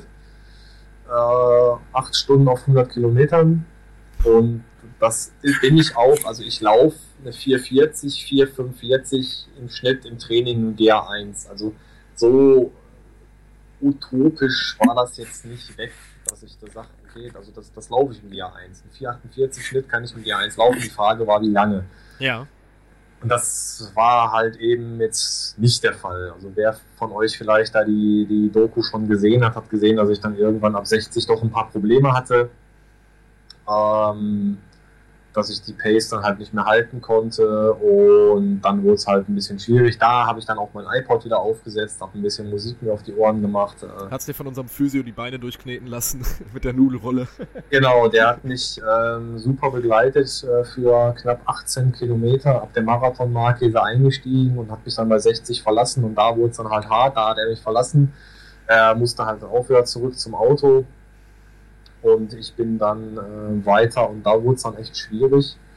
Ähm, von meiner Seite aus, ähm, wo ich dann gesagt habe, okay, sämtliches Wunschdenken, was hier irgendwie eine Zielzeit angeht, das schmeißen wir jetzt mal über Bord. Und ich gucke jetzt einfach nur, dass ich zur nächsten Verpflegungsstation komme. Und dann gucke ich einfach mal, wie fühle ich mich und dann gucken wir einfach mal weiter. Aber es hat mega viel geholfen. Meine Schwester war da mit, äh, mit, mit äh, meinem Schwager. Ähm, ja, wie gesagt, die Leute von Willpower waren da. Es waren viele Freunde an der Strecke, die ähm, bei bestimmten Punkten bei Kilometer 40 und bei Kilometer 50 gewartet haben und mich angefeuert haben. Das hat sehr viel mir mental gebracht und ähm, ja, als ich dann so bei 80 hatte ich glaube ich nochmal so einen Tiefpunkt, wo ich dann auch fünf Minuten an der Verpflegungsstation gestanden habe und habe gedacht, wie, wie soll es jetzt weitergehen? Also mir tat echt der Oberschenkel weh, linker Oberschenkel insbesondere tat, tat mir sehr weh, ähm, einfach von der Belastung her. Also ich hatte jetzt keine spezielle, also dass du jetzt sagst, Knieschmerzen oder Meniskus oder was weiß ich was, ne, sondern es war einfach, der Muskel war halt zu. Also das, das war, das, das habe ich halt gemerkt. Aber da haben wir dann mit der Rolle nochmal ein bisschen probiert und das ging dann eigentlich ganz gut. Ich habe dann ein bisschen für die Energie und gegen die Krämpfe. Und äh, als dann die neuen vorne stand, dann, dann, dann, war, dann war der Kopf auch wieder frei. Da habe ich ja gemerkt, okay, jetzt wirklich heute finishen überhaupt gar kein Problem. Zeit egal. Ähm, ich wusste zu keiner Zeit, auf was für einer Platzierung ich unterwegs bin, weil das war der einzige Nachteil. Das habe ich dem Veranstalter auch nachher geschrieben, dass wir viele Staffeln dabei hatten. Ja. Ähm, diese Running Bikes, okay, die kann man identifizieren. Ne? Die haben ein Fahrrad dabei, die teilen sich das Fahrrad für die 100 Kilometer. Das sind zwei Läufer, aber haben ein Fahrrad und einer von den beiden läuft, aber die müssen immer zusammenbleiben. Ah, Können okay. aber so oft tauschen, wie die Lust haben. Aber die müssen dann immer zusammen sein. Ja, Weil die kann man halt identifizieren. Da wusste ich, okay, die sind in einer Wertung. Aber wir hatten auch Staffeln, 4x25 oder 2x50. Und die kann man halt nicht so einfach identifizieren. Und deswegen wusste ich nicht, äh, auf welcher Platzierung bin ich jetzt eigentlich von den Leuten, die wirklich komplett die 100 alleine noch. Timo war dann da, der ist mit dem Björn, die haben sich das Run Bike halt geteilt und haben das auch in einer famosen Zeit, das ist unfassbar, die sind 6 Stunden 53 haben die gebraucht, ähm, mit, mit einem Fahrrad, was sie sich geteilt haben, aber einer von den beiden ist halt immer gelaufen, also das, das muss man sich mal vorstellen, 6 Stunden 53, ich meine, ich will jetzt nicht lügen, das ist eine 350 Schnitt Pace oder so, Ja. ähm, das sind die halt dann immer so ein bisschen durchgelaufen. Das war schon Hammer. Ähm, aber Timo kam dann 100 Meter vorm Ziel, zu- 200 Meter vom Ziel und hat mich ja beglückwünscht. Sieht man im Video auch nochmal ganz schön, wie die vorm Ziel schon High Five und alles. Und dann hat er mir aber erst gesagt, ähm, du bist Platz 3 gesamt. Und ich dachte, das gibt's doch gar nicht. Ich bin so eingebrochen. Äh, ich bin mit einer Zeit von 8 Stunden 52 äh, reingekommen. Zum Vergleich, meine 50k Durchgangszeit war, glaube ich, 405. Also 4 Stunden 50 für, für ja, so ungefähr 4, 4 Stunden 40, 4 Stunden 45 für die zweite Hälfte. Also wesentlich langsamer aber trotzdem noch auf Platz 3 gesamt. Also das, das, das war natürlich auch nochmal so ein Schub, der mega cool war von der Motivation her. Und äh, ja, konnte meinen ersten 100 Kilometer Lauf dann dort tatsächlich auf dem Podium finishen. Das war natürlich super cool und ich bin sehr froh über das Video. Wer das Video noch nicht gesehen hat, ich hoffe, du verlinkst es irgendwie. Ich verlinke das auf jeden Fall. Ähm, gerne nochmal angucken. Ist auch nicht so lang wie ein 100 Kilometer Lauf. Also wir hatten versucht, das so aus Spaß so zu machen. Ich bin 8 Stunden 52 gelaufen. Das ist 8 Minuten 52 lang ist. Das hat nicht ganz funktioniert, aber es hat so 8 Minuten ein paar kleine. Ähm, es gibt halt ein paar Impressionen. Wir hätten das vielleicht nochmal gerne so ein, so ein bisschen als umfangreiche begleiten. Ist halt schwierig, weil die Leute halt in München sitzen und nicht hier in Oberhausen wohnen, können die mich halt nicht beim Training so oft begleiten. Also nicht so oft bis gar nicht. Ja. ähm, deswegen gab es halt eben nur das Video zum Lauf, aber das ist auch schon sehr interessant, meiner Meinung nach. Ich hoffe, es ist auch für euch interessant und qualitativ ist das natürlich echt äh, 1A. Also das fand ich sehr schönes Ding. Also wie gesagt, ich habe mir das auch sehr gerne angeguckt. Das hat, äh, das spiegelt sehr gut den Lauf und so deinen Struggle wieder. Also ähm, sollte man sich auf jeden Fall angucken. Ich pack's definitiv in die Show Notes. Äh, ich habe es auch schon auf unserer Facebook-Seite geteilt, aber auch nochmal für die Hörer auf fatboysrun.de dann unter dem Artikel äh, zum Sascha findet ihr das Video dann auch nochmal. Und ähm, dann würde ich jetzt ganz gerne, auch wenn ich jetzt glaube, dass wir dem Ganzen jetzt nicht so gerecht werden. Ja. wir müssen jetzt einfach mal zum Zugspitz Ultra Trail springen. Ja. Ähm, weil das jetzt äh, auch nochmal ein Ding ist, was, was, ja, worauf du dich dann noch weiterhin vorbereitet hast. Der Zugspitz Ultra Trail hat 102 Kilometer mit, lass mich lügen, 5600 Höhenmeter. Äh, fast 5400. 5400 Höhenmeter. Hast ja. du dir dann einfach mal so. Aber die macht den Braten auch nicht mehr Hast du dir dann einfach so als, als nächstes Highlight gesetzt, im selben Jahr, wo du den 100 Kilo, deinen ersten 100er gelaufen bist, hast du direkt gesagt, okay, ich gehe jetzt den Zut an. Genau. Ähm, ja, irgendwie brauchte ich nochmal so, ähm, so ein Ding, ganzes Wochenende, Berge ähm, und einfach nochmal gucken. Also der 100 Kilometer Lauf flach, nicht falsch verstehen, das war schon eine Herausforderung, aber ich hatte eigentlich zu keinem Zeitpunkt einen Zweifel, dass ich da nicht ankomme. Ähm, dass das mit der Zeit dann so ein bisschen schwierig wird, das, das war mir schon klar. Äh, ich hatte da definitiv auch Respekt vor, auf jeden Fall. Aber ich war schon so der Meinung, okay, ich hab, bin echt so gut vorbereitet. Ähm, da kann eigentlich, dass, dass ich jetzt nicht ankomme, da, da muss mir schon irgendwie das Bein abfallen oder so, weiß ich nicht. Ähm, Zugspitz Ultra Trail, immer so, was im Ultra Trail, wenn man sich da so ein bisschen mit befasst, das ist natürlich ein Event äh, um die Zugspitze herum, diese Riesenrunde, äh, Alpinen, Trails, Berge. Wir gehen auf 2200 Meter hoch, also nicht die Zugspitze komplett hoch, sondern man geht auf so gewisse Bergstationen hoch bis 2200 Meter. Aber das reicht auch schon. Also äh, das, das, das war schon sehr anspruchsvoll und da habe ich einfach gesagt, okay, das, das erscheint vielen dann so ein bisschen viel, aber ich habe mir das zugetraut, dass ich in den sechs Wochen, ich habe in den sechs Wochen mich spezifisch auf die Höhe auch vorbereitet. Bewegungsfelder.de äh, ähm, ist eine Diagnostikpraxis, äh, ähm, die auch Spirometrie und diese ganzen Laktattests etc. vorbereiten und, und, durchführen und die haben auch eine Höhendruckkammer. Da kann man dann in simulierter Höhe halt laufen, dass man sich da schon so ein bisschen dran gewöhnt und das hat mir sehr viel gebracht, muss ich sagen.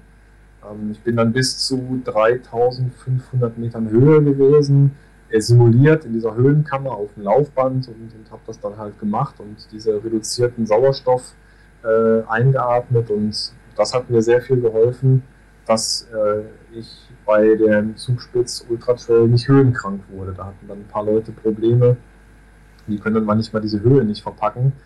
Äh, Symptom von einer Höhenkrankheit ist dann auch Appetitlosigkeit und das ist bei einem Ultra-Trail oder überhaupt beim Laufen natürlich dann fatal, wenn man keine Kalorien mehr reinbekommt. Dann ist man irgendwann leer und dann muss man halt leider aussteigen. Ja.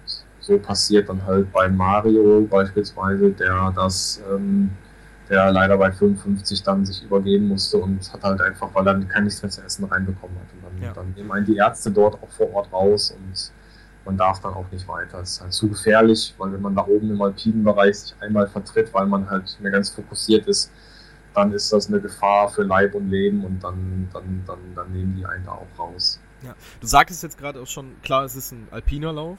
Ähm, du hattest mir einen Bericht geschickt, den ich auch noch in die Shownotes packen werde, wo ich dann Fotos gesehen habe, die mich wirklich nochmal sehr beeindruckt hat. Ich meine, wenn man jetzt so eine Trail kennt oder so, da sind die Sachen alle immer schön geschildert, aber da sind wirklich Sachen bei, wo ich mir gedacht habe, oh mein Gott.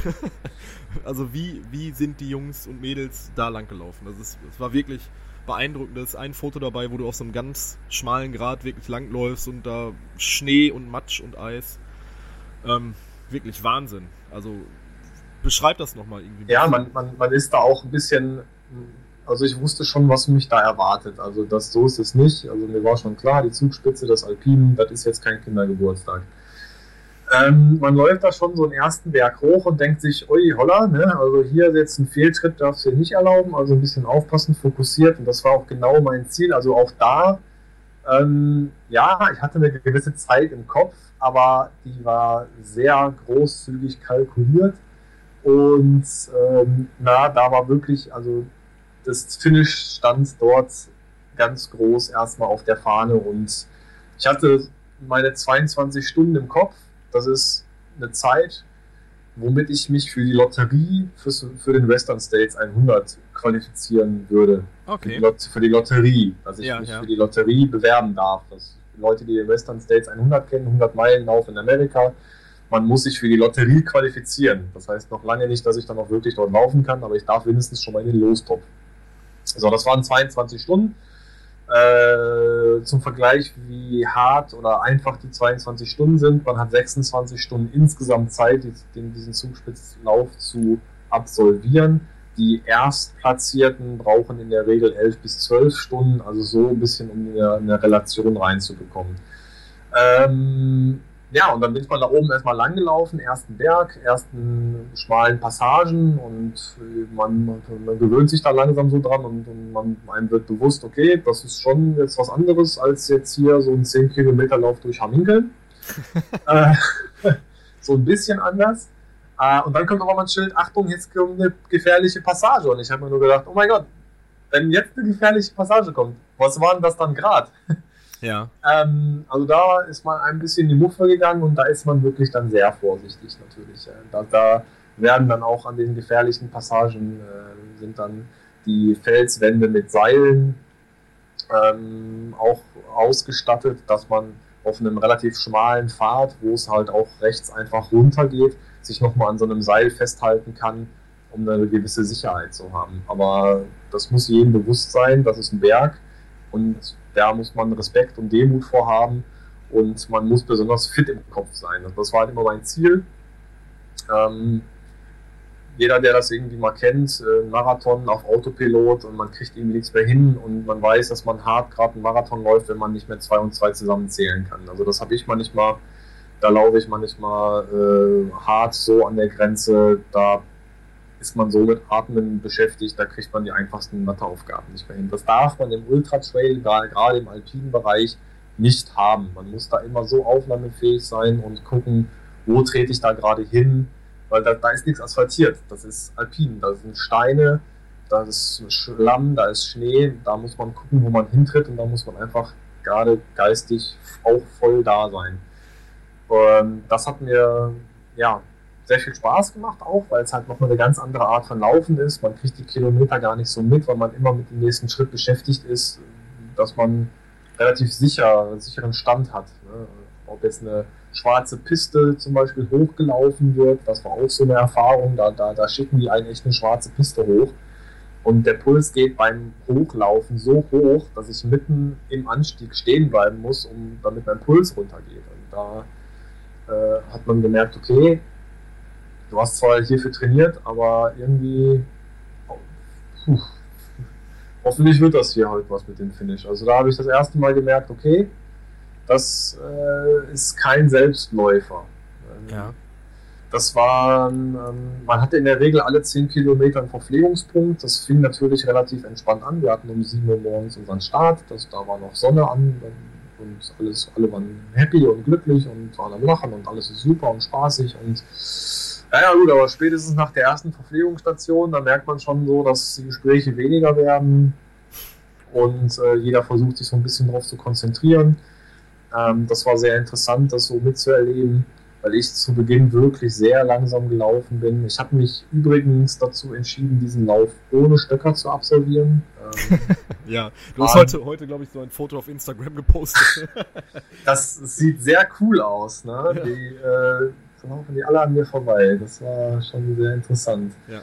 Ähm, aber ich habe es halt null trainiert und ich konnte mich da nie mit anfreunden. Also ich hatte die mal ähm, an mir ausgeliehen, um die mal auszuprobieren, aber ich konnte mich nie so richtig mit den Stöckern anfreunden. Das ist nichts, dass ich irgendwie sage, oh, alle Leute, die mit Stöckern laufen, sind jetzt doof oder so. Das, das muss jeder auch, die Ernährung auch für sich selber entscheiden. Aber ich für meinen Teil konnte da nie was mit anfangen. Und dementsprechend habe ich mich dann auch dazu entschlossen und gesagt, okay, ich laufe auf die Zugspitze ohne Stöcker.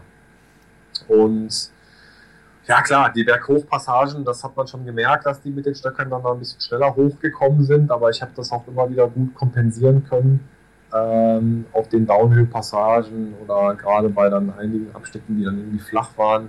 Ähm, da konnte ich dann auch wieder vernünftig laufen. Also das war, das, also alles, ich würde es wieder so machen, sagen wir es mal so. Also äh, da bereue ich nichts und wird das ich werde den auch nochmal laufen, um das vorzugreifen. Ich, ich werde den nochmal laufen und ich werde den auch wieder ohne Stecker laufen. Ja. Ob das jetzt nächstes Jahr ist oder 2018 oder weiß ich nicht, das, das werde ich sehen, aber ich werde den auf jeden Fall nochmal laufen. Ja. Ähm, ja, ich kann so ein bisschen in, die, in den Rennverlauf reingehen, wenn du möchtest. Oder ja, so, ich würde so, also ähm, gerne noch einen, einen, kurzen Abriss von dir hören, weil wir nähern uns jetzt gleich anderthalb Stunden. Ein. Ja, verdammt, wir hätten das ein bisschen splitten sollen. Ja, ja, ich merke das gerade auch, aber äh, trotzdem, es ist, ist ja alles spannend, was du erzählst. Äh, ich möchte dich jetzt auch nicht äh, mit so einem, ich möchte dich ja jetzt auch nicht rausschmeißen, deshalb erzähl noch ein bisschen was übers Rennen, guck mal, dass wir es ein bisschen komprimiert kriegen. Wie gesagt, den, den, ähm, den, den Rennbericht gibt es auf äh, movinguphill.com www.rennbericht.com. Ich werde den auf jeden Fall verlinken. Da sind auch Fotos mit dabei. Das, da kann man sich nochmal den detaillierten Rennbericht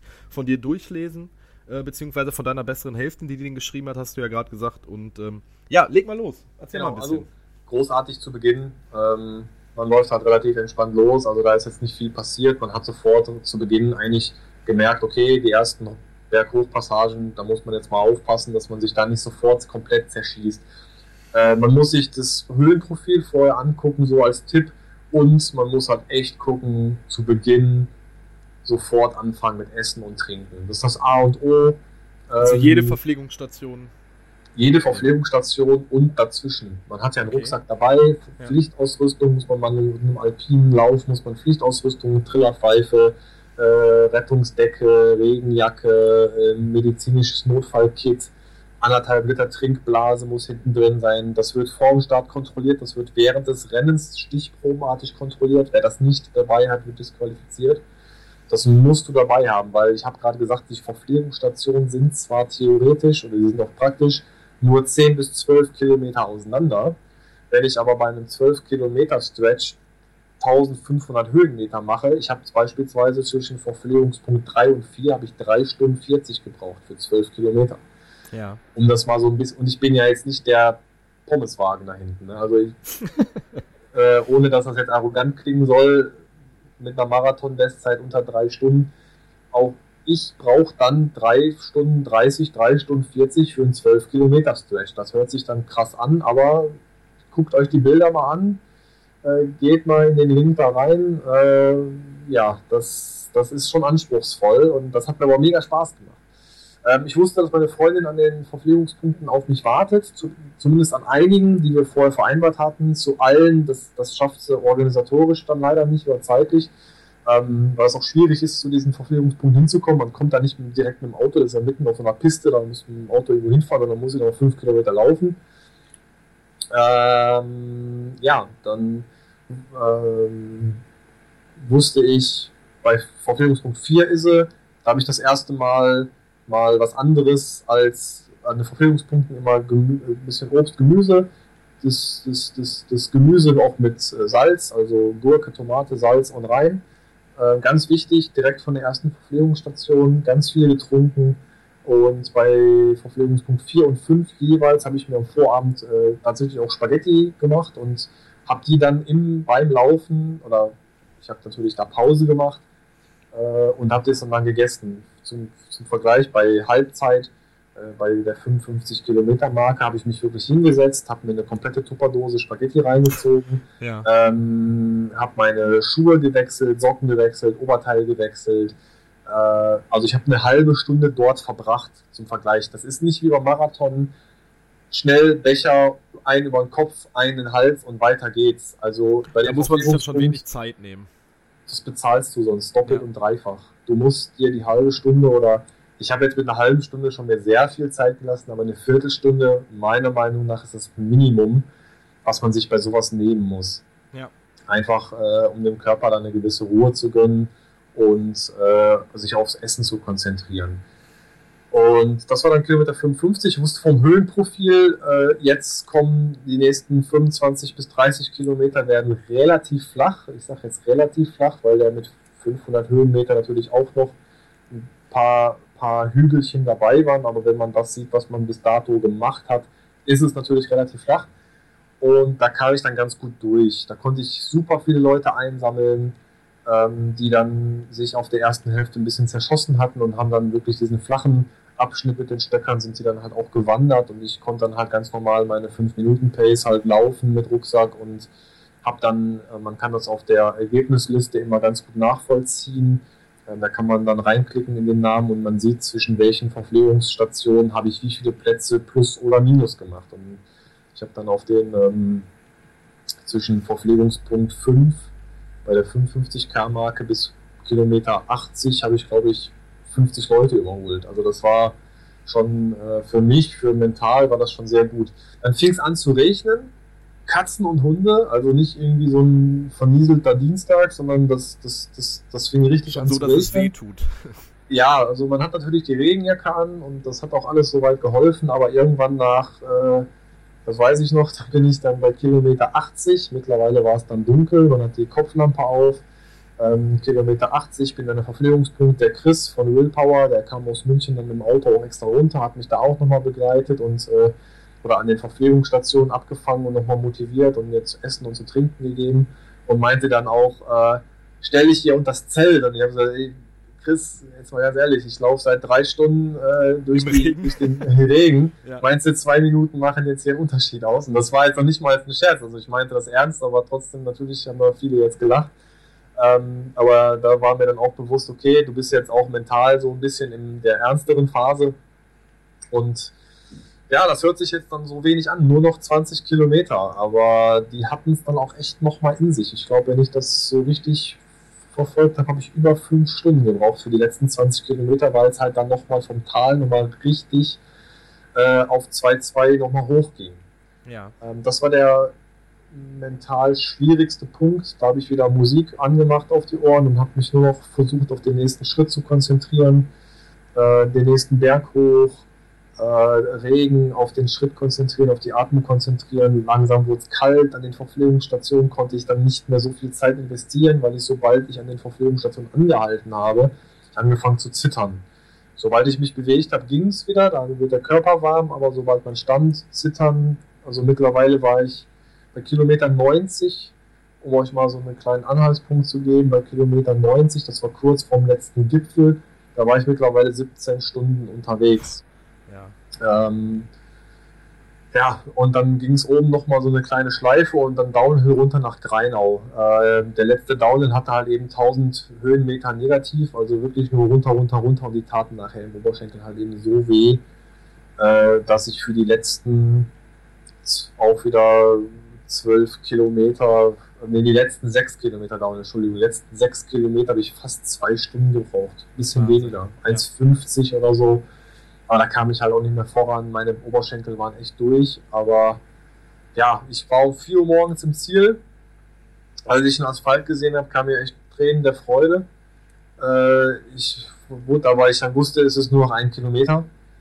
Äh, mittlerweile, wie gesagt, Zeit war eigentlich egal, aber ich kam dann noch mit einer Zeit von 2038 ins Ziel. Und du hattest dir die 22 als Ziel gesetzt. Genau, Um das das, nochmal. genau, das habe ich dann tatsächlich noch so hingekriegt. Ähm, unter 20 wäre natürlich nochmal ein Traum gewesen, aber da hätte ein bisschen was besser passen müssen vom Wetter her oder so. Aber da will man sich nicht drüber beschweren, gar keine Frage. Also das, das, das, das ist so, ne? Wetter kann man nicht beeinflussen, gerade in den Bergen ist Ja. eine Variable, die kann man einfach nicht kalkulieren. Äh, ich war mega froh, einfach als ich im Ziel war, meine Freundin war da, äh, ich, mir ist alles, alles von mir abgefallen. Äh, also mental einfach dieser, diese Erleichterung, das war einfach äh, unbezahlbar. Äh, da irgendwie über die Ziellinie. Ich bin dann auch nur noch zu Boden gesackt, habe den Boden geküsst. Ich wurde einfach nur noch, ich war so froh, meine Beine. Ich, Ja. äh, das war ein, das härteste, was ich bisher gemacht habe. Und aber ja, also ich kann es nur empfehlen. Man muss bei der Zugspitze nicht so wie ich vielleicht direkt mit den 100 anfangen. Es gibt auch äh, Distanzen, die sind ein bisschen kürzer. Man kann mit 25 zum Beispiel anfangen, 36, 62, 85 Ja. oder die 100. Also man kann da auch einfach mal ein paar kleinere Distanzen äh, machen. Nur um dann so ein bisschen auch schon Feeling in für das sich haben. Alpine zu kriegen. Definitiv. Die Ja. haben es dann aber auch in sich auch schon. Ne? also, klar. äh, ich habe das ja auch mitbekommen, dass selbst unsere erfahrenen Läufer, die die kleineren Distanzen angegriffen hatten, da mitzukämpfen hatten. Also das, ich habe vor sowas riesen Respekt, wirklich. Weil gerade hier für uns Flachlandläufer aus dem Ruhrgebiet, wir, wir, wir kennen es ja nicht. Und es hat ja nicht jeder, also es nimmt das ja dann auch nicht jeder so ernst wie du, zu, zu sagen, ich gehe jetzt in die Höhenkammer. Das muss man jetzt auch mal fairerweise sagen. ja. Ja. Also, ja, okay. Ja, also wirklich. Ja, da, bin- ich auch, also ich bin ich auch sehr zu, äh, dankbar. Also der Stefan Erdmann, ähm, der das äh, Bewegungsfelder, äh, die, die Praxis dort betreibt, der hat mich da so weit unterstützt, dass ich die so benutzen konnte. Ähm, wir haben dann, also wir haben dann einen sehr guten Deal äh, gemacht. Aber ich kann es halt nur auch empfehlen, natürlich da mal hinzugehen, äh, sich über die Preise vielleicht zu informieren. Das ist gar nicht so teuer, wie man denkt. Äh, bewegungsfelder.de, da kann man sich auch schon mal die äh, Sachen einfach mal im Netz angucken. Da haben die Preislisten draufstehen. Ja. Wenn man sich auf was Alpines vorbereitet, also das ist noch nicht mal so, dass man sagt, oh, ich muss jetzt die Höhenmeter trainieren auf einem Laufband, 20% Steigung und ich laufe da irgendwie hoch. Aber dieses einfach diese Luft schon mal kontinuierlich, ich bin dann zweimal die Woche da gewesen, aber diese Luft zu atmen hat mir dann eben sehr geholfen, absolut null Höhenkrankheit oder so zu haben. ja. Ähm, deswegen kann ich das nur empfehlen. Also, und Leute, die das halt damit spekulieren, ja, ich fahre jetzt zur Zugspitze, das ist mein absolutes Highlight, die investieren auch gerne nochmal vielleicht den einen oder anderen Euro. Ja. Ähm, einfach um da auch gesund durchzukommen. Das Mhm. kann ich halt nur empfehlen. Also Leute, die da beim Höhen äh, Ultra Trail, was ein bisschen in die Höhe geht, das kann ich nur empfehlen. Und äh, ja, wenn ich jetzt einmal anfange, Werbung zu machen, ne, also die Ausrüstung von Willpower war natürlich auch einfach ein Traum. Ja. Auch stylisch. Okay. Ja gut, Sascha, ich Ja. würde sagen, ähm, wir machen jetzt hier mal so, wir Klein. uns mal, mal Richtung Ende. Was sind noch deine Highlights jetzt noch ganz kurz dieses Jahr?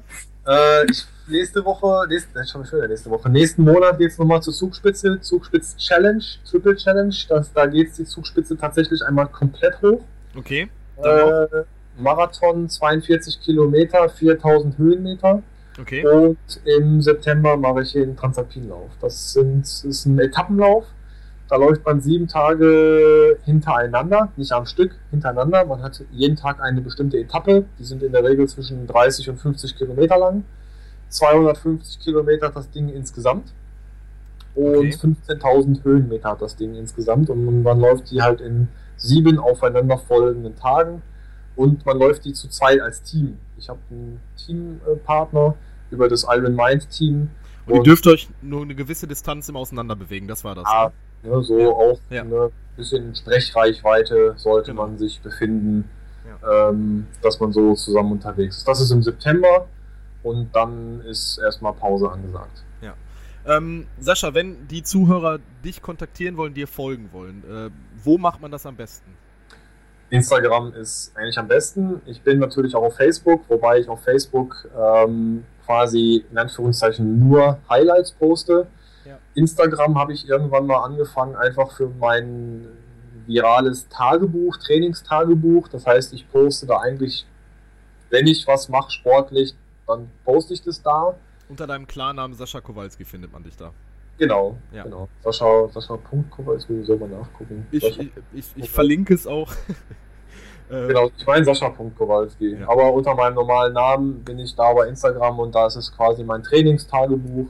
Da kommen dann immer, manchmal natürlich auch aus dem Archiv, wenn ich jetzt sowas wie Zugspitze als Highlight habe, dann kommen da auch vielleicht mal ein, zwei, drei Bilder mehr von so einem Lauf. Halt, ne? Aber in der Regel, da könnt ihr mein Training quasi verfolgen. Ich bin auch auf Strava ähm, da könnt ihr halt immer dann auch gucken, wie sich das Training genau zusammensetzt. Äh, ja, Facebook und das war's eigentlich. Mit ja. anderen Sachen, ich muss mich mal mit so Sachen wie Twitter auseinandersetzen. äh, oder Snapchat habe ich gehört, ist jetzt irgendwie. Aber Snapchat ist der neue heiße Scheiß für die Kids. Da sind, da sind wir zu alt für. Ja, ehrlich jetzt, ne? Also ich habe da mal überlegt, ich musste mir ganz ehrlich bei YouTube ein Tutorial angucken, was ist Snapchat? Wie so ein, wie so ein alter Sack. Ja. Was ähm, ist Snapchat? Bla.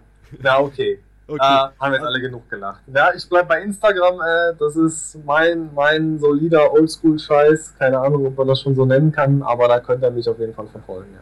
Ja, ich hau das auch nochmal in die Shownotes, wenn die Leute Bock haben, dich zu kontaktieren, dann können sie dich, äh, also sollten sie dir am besten per Instagram folgen, zur Not ja. über Facebook dich anschreiben. Ähm, wie gesagt, du bist da sehr kommunikativ, was das anbelangt und du gibst jedem gern Auskunft, wenn er irgendwie was wissen möchte.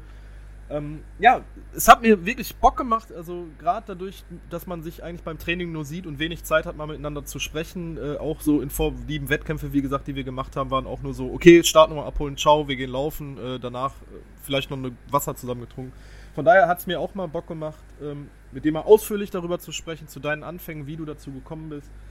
Ähm, und ich würde mich jetzt dann ganz gerne bei dir verabschieden. Äh, ja. Wie gesagt, es hat Bock gemacht, wirklich. Und, äh, ja, ich bin auch überrascht. Hat ein bisschen länger gedauert, aber ich hoffe, die Leute haben am, äh, ist ja Marathonsaison, bald ja. wieder fast, dann können die noch ein bisschen, bisschen länger, länger laufen. Meine Freundin wird sich wahrscheinlich auch auf äh, schöne Grüße hier erstmal ähm, an meine Liebe, die, die, äh, die den ähm, Bericht ja verfasst hat. Ja. Und die wahrscheinlich sich das auch im Auto dann irgendwann mal anhören wird. Bei einer längeren Fahrt. Alles klar. Dann, ähm, ich wünsche euch noch was. Dankeschön, Sascha. Wir sehen uns die Tage und macht's gut. Ciao. Ciao. So, und wieder mal als Rauschmeister René hier mit der kleinen Bitte, unterstützt uns auf patreon.com slash fatboysrun. Macht's gut, tschüss.